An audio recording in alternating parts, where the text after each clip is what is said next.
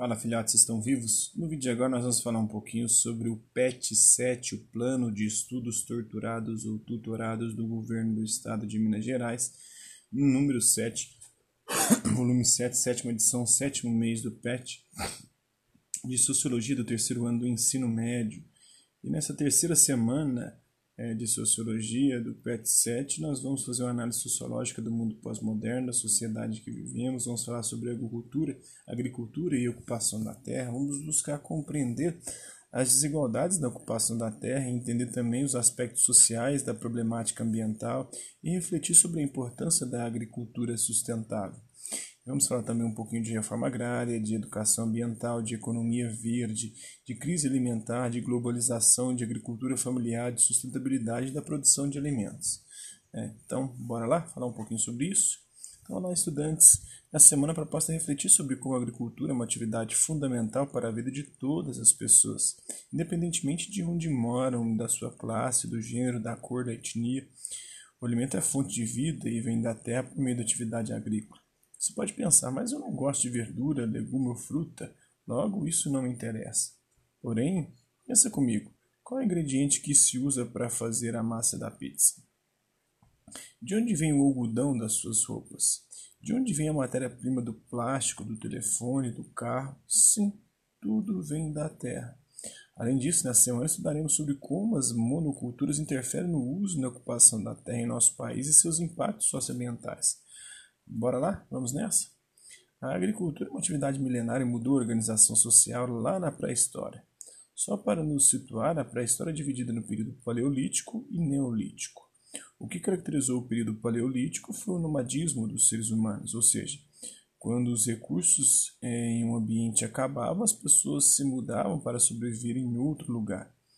Já o período neolítico se caracterizou pelo sedentarismo, ou seja, a fixação à terra, a dominação de técnicas é, de, da agricultura e pela domesticação de animais por esses grupos. Dito isto, conclui-se que a agricultura foi e ainda é capaz de transformar nossa organização social, cultural e econômica. Até aqui, já sabemos que há mais de 10 mil anos a agricultura mudou a forma como as pessoas se relacionavam e ocupavam a terra, mas esse processo não foi similar em todos os lugares do mundo. Cada país tem a sua especificidade. Aqui no Brasil, desde quando o território foi invadido pelos europeus, a concentração de terra é um traço marcante em nossa sociedade, seja por meio das capitanias hereditárias, das sesmarias, né, a terra doada por, pelo governo, pela, pela metrópole, né, pela a coroa de Portugal a pessoas de posse aqui no Brasil, ou e até os dias de hoje em que há grandes fazendas nas mãos de poucas famílias, né, os latifúndios. Antes é, do Brasil ser Brasil, os povos indígenas já tinham desenvolvido técnicas para cultivar a mandioca, batata, entre outros produtos para subsistência, ou seja, plantavam para o próprio consumo, respeitando a natureza e seu tempo, a relação das várias etnias com a terra, é, culturalmente diferente, como é, a gente pôde ver em aulas anteriores. Né?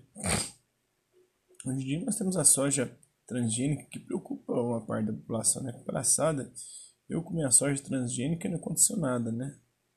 Virou um jacaré. tá igual a vacina, né?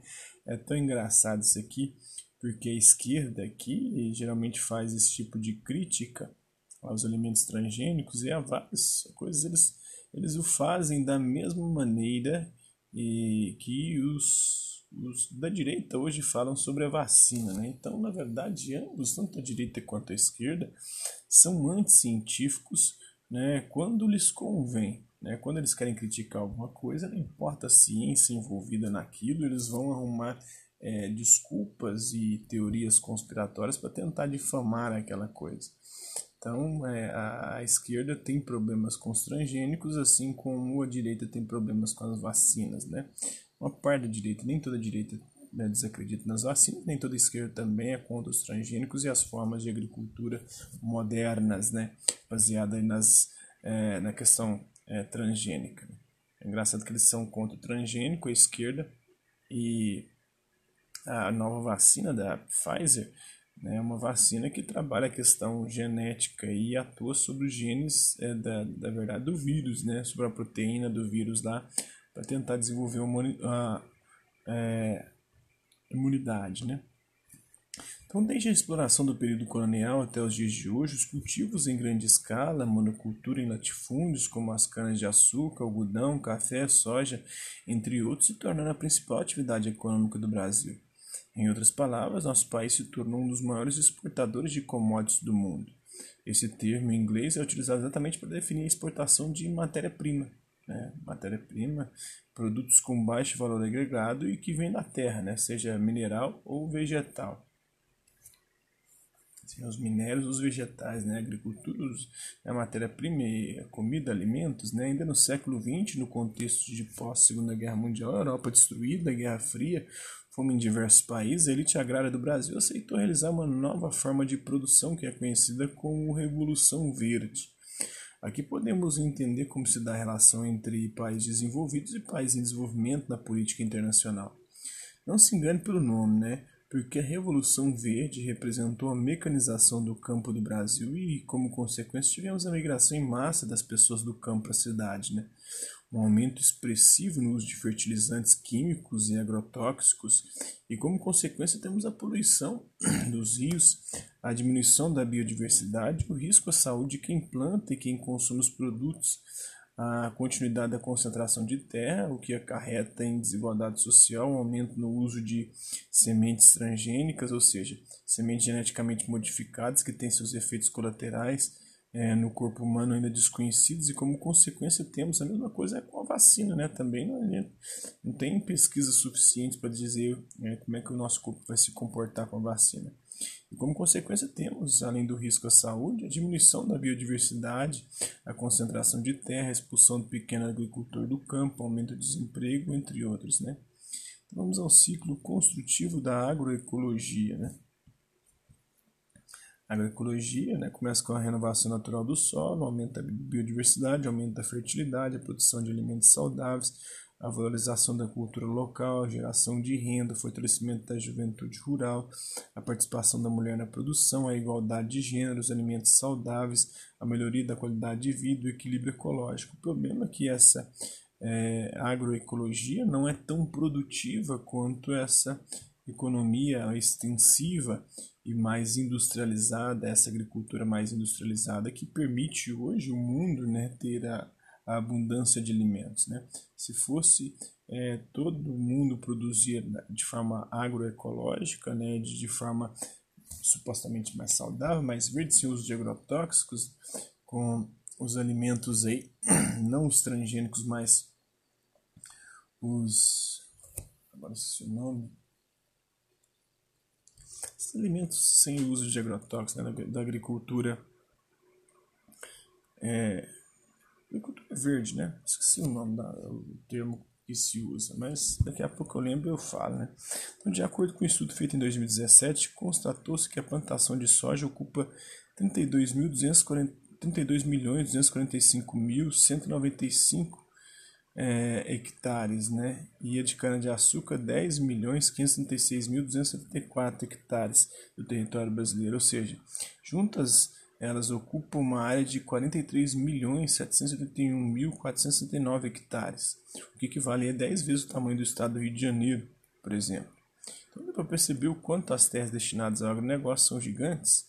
Perceba que apenas dois exemplos foram mencionados, o da soja e da cana-de-açúcar. Outra informação relevante é que, de toda essa extensão de terra, a maior parte não é usada para alimentar pessoas, mas sim os rebanhos de animais dos países desenvolvidos.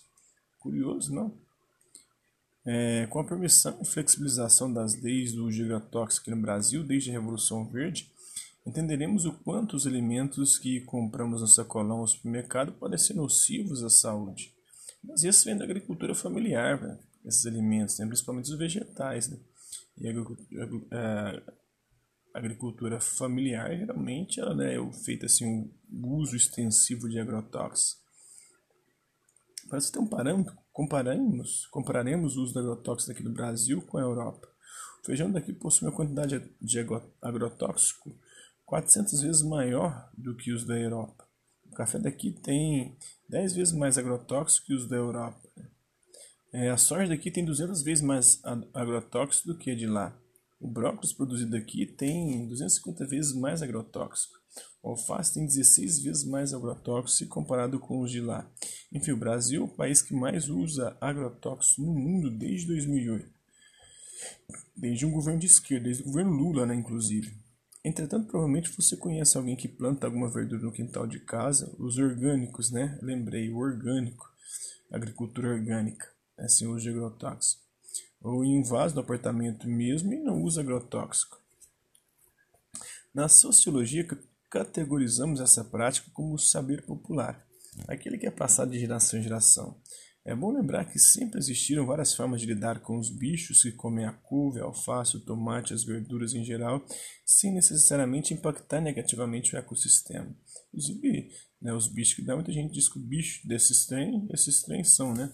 O bicho do goiaba, goiaba é, então come a, a goiaba com bicho e tudo. Ou seja, dá para cultivar e conviver harmoniosamente com as pragas, sem causar desequilíbrio no meio ambiente. O nome dado a este processo é agroecologia.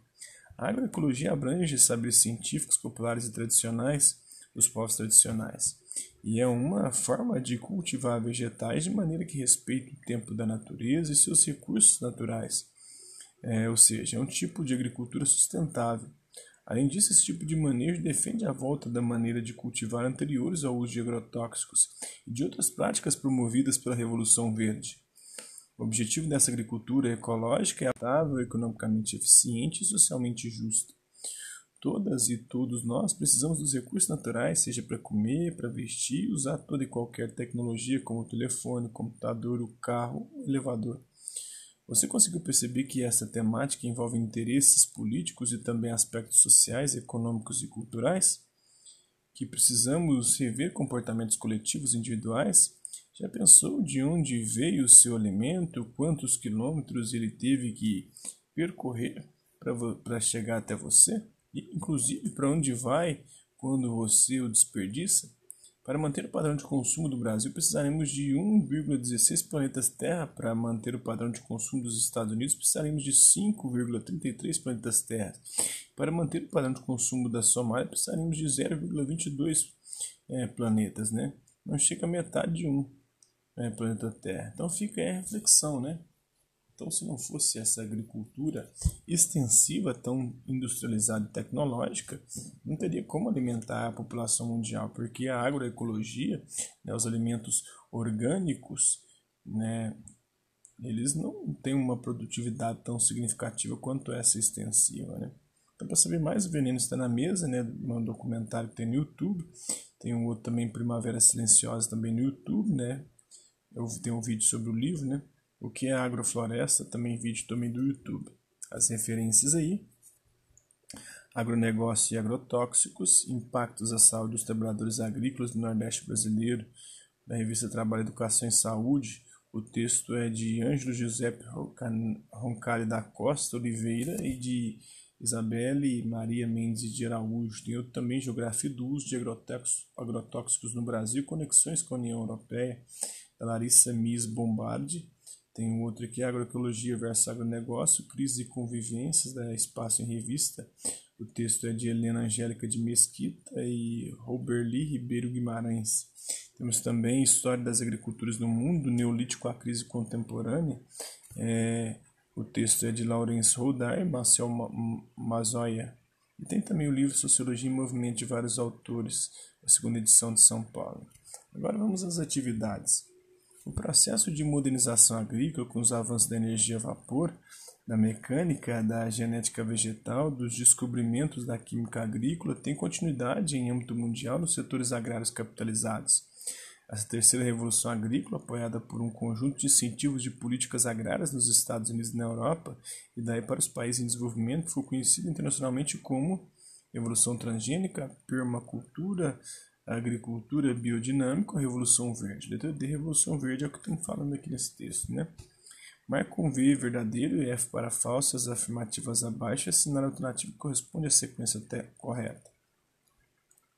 A agroecologia é um tipo de saber científico que desconsidera o saber popular tradicional falso, que considera o saber popular tradicional, uma vez que saberes não têm embasamento teórico sustentável.